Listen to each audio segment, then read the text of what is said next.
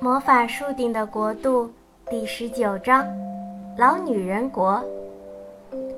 他们没想到会被扔上梯子，穿过云洞，来到这片奇怪的土地。这块土地很小，也就比花园大一点儿。一圈高高的围墙将这个国度围得严严实实。这片土地的正中央有一处很奇怪的建筑，是一只鞋。乔说：“天哪，怎么会有这么大的鞋？你们说呢？”每个人都盯着那只鞋。那只鞋像普通的房子那么大，被巧妙地。改造成了农舍，窗户开在两侧，鞋上挖出一道门，安了一个屋顶，屋顶上的烟囱正在冒烟，鞋子旁种了一丛玫瑰花，房子的半边被忍冬花覆盖。这么说，那些淘气的孩子就住在这只鞋里了。贝西激动地说：“想象不出，原来它是这样的。老女人从哪儿弄到的这么大一只鞋？这只鞋本来是一个巨人的，你知道吗？”思思仙女说：“老女人帮了她一个大忙，就向她要一只旧鞋子做报酬。她孩子太多。”找不到足够大的房子住，于是巨人就把自己最大的一只鞋子送给他了。他又叫自己的兄弟把它改造成了一栋房子。你们看那些孩子呀，月亮脸指着一群孩子说：“他们太淘气了。”大约有二十个孩子在房子周围玩耍。他们吵闹、尖叫、打架、摔跤。我现在不奇怪，为什么老女人只让他们喝汤，不给他们面包吃？为什么会惩罚他们，让他们上床睡觉了？思思仙女说：“他们可真气人。”这时，孩子们看见了这群人。向他们跑过来，他们扯贝西的耳朵，拽平底锅先生的水壶，嘲笑月亮脸的圆脸，踩乔的脚趾头，拿身体撞瑞克。他们非常淘气，很不友好。都给我住手！月亮脸生气地说：“如果再不住手。”我就把老女人找来。她不在，她不在。淘气的孩子们一边说，一边开心地手舞足蹈。他说他要离开这里，离开我们，我们很开心。现在我们可以就着面包喝汤，可以去食物储藏室打开菠萝罐头和樱桃罐头，只要我们愿意。就睡在门外，我们还要穿老女人最好的衣服。他要是知道了，会怎么说你们？贝西心里怕怕的。其实，他想的是，如果他偷了妈妈的衣服，妈妈会怎么说他？哦，他会发很大的脾气。孩子们喊道。可是他走了。不会知道的。我们现在可以随便玩了。鞋子里的一个孩子喊其他的孩子：“嘿，我打开了一缸罐菠萝罐头，快来尝尝吧，太好吃了！”孩子们兴奋地尖叫着冲向鞋子。乔看了看其他人，我有主意了。他说：“我们去告诉老女人，孩子们穿了她最好的衣服，怎么样？他可能会杀回来，把他最宝贵的衣服夺回去。我们可以趁机滑下梯子，去月亮脸家，把门反锁上。好主意，思思仙女说：“乔，你去告诉他吧。”乔看起来很紧张，真的没有人想再见到那个凶狠的老太婆。最后，瑞克说他愿意去，他急于弥补前几天犯下的错误。我去，他说。于是他下了梯子，重重地敲响月亮脸的房门。老女人打开门。尊敬的夫人，你想要你最好的衣服吗？瑞克说。因为如果我最好的衣服，我把它们忘了。老女人喊道：“那群讨厌的孩子会把我的衣服弄得乱七八糟。小男孩，你去我的衣橱看看，把我所有的衣服都拿下来。如果你照我说的做，我就奖励给你一块太妃糖。可是，我觉得。”瑞克刚开口说话，他的话就被老女人打断了。他根本不想听他说话，他推了他一把，喊道：“现在就去，不要在这里和我理论，马上就走。”瑞克很快爬上梯子，他在那儿等了一两分钟，把头探出云端。看了看那片土地，他看见那些调皮的孩子穿着老女人的衣服从鞋子里走出来，尖叫着，大笑着。他们穿长裙、戴帽子的样子真滑稽。瑞克咧嘴一笑，又滑下梯子，再次敲响了月亮脸家的门。哦。把我的衣服拿来了，老女人开门后问道：“你这个顽皮的孩子，怎么没给我拿来呀？”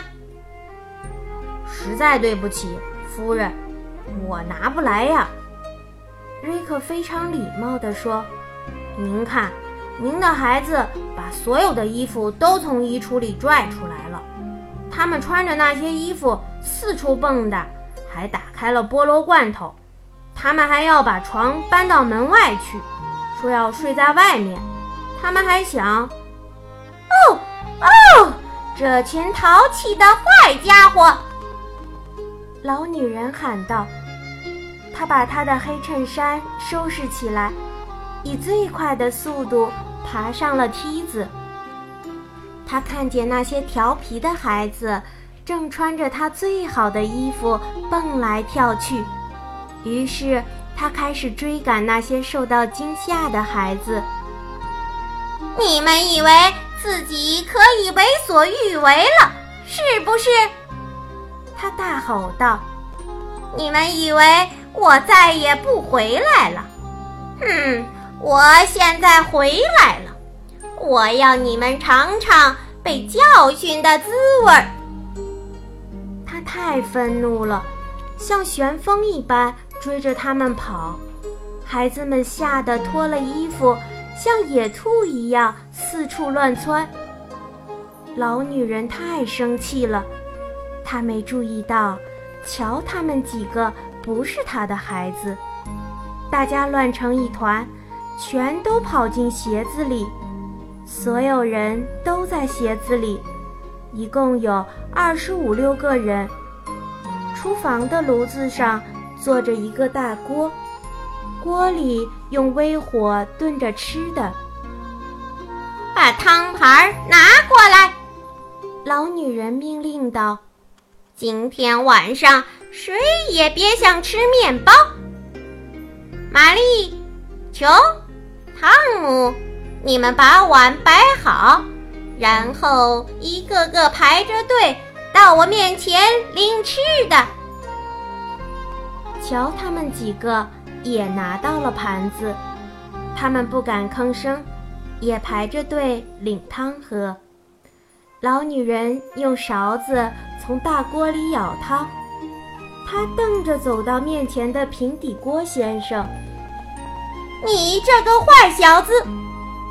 她说：“我明白了，你把我的水壶和平底锅拿去玩了。等你喝完汤，我再收拾你。”可怜的平底锅先生浑身颤抖。身上的平底锅和水壶碰在一起，发出暴风雨一般的声响。他端着汤盘往自己的座位上跑，汤从盘子边溢出来，洒了一路。我想吃面包，哼！一个小男孩哭喊着，但是老女人没搭理他。每个人都喝了汤，汤的味道还不错。现在你们都到床上去，不过睡觉之前，我要让你们知道，淘气的孩子会有什么下场。老女人边说边晃着拳头，所有的孩子都吓得哇哇大哭。对不起。我们没听你的话，夫人。我们不是故意要穿你的衣服的。哦，你们就是故意穿的。老女人说。她招手叫瑞克过去，到这儿来，你这个坏孩子。瑞克站起身，对其他人小声说：“你们听我说，我会让他打我。”趁他打我的时候，你们几个赶快溜走，跑到梯子那边去。快，我会尽快赶上你们。瑞克勇敢地走到老女人面前，把两只手放在头顶，站到墙角去。他说：“可怜的瑞克根本不喜欢这么做，这样胳膊会疼的。”他扯开嗓门。大声哭闹，为的是转移老女人的注意力，让其他人趁机溜出去。月亮脸他们一个接着一个悄悄溜出门，跑向云洞口。哦，不，这块土地要移动了。月亮脸说着，看了看四周，天上忽然刮起一阵怪风。一般来说，只要树顶的国度要移动，就会刮这种怪风。快，我们赶快下梯子吧！思思仙女喊道：“我们可不想住在老女人的国度里，这里实在太可怕了。”他们迅速顺着梯子向下爬，终于回到了树顶的粗树枝上。安全抵达魔法树后，悲喜却哭了起来。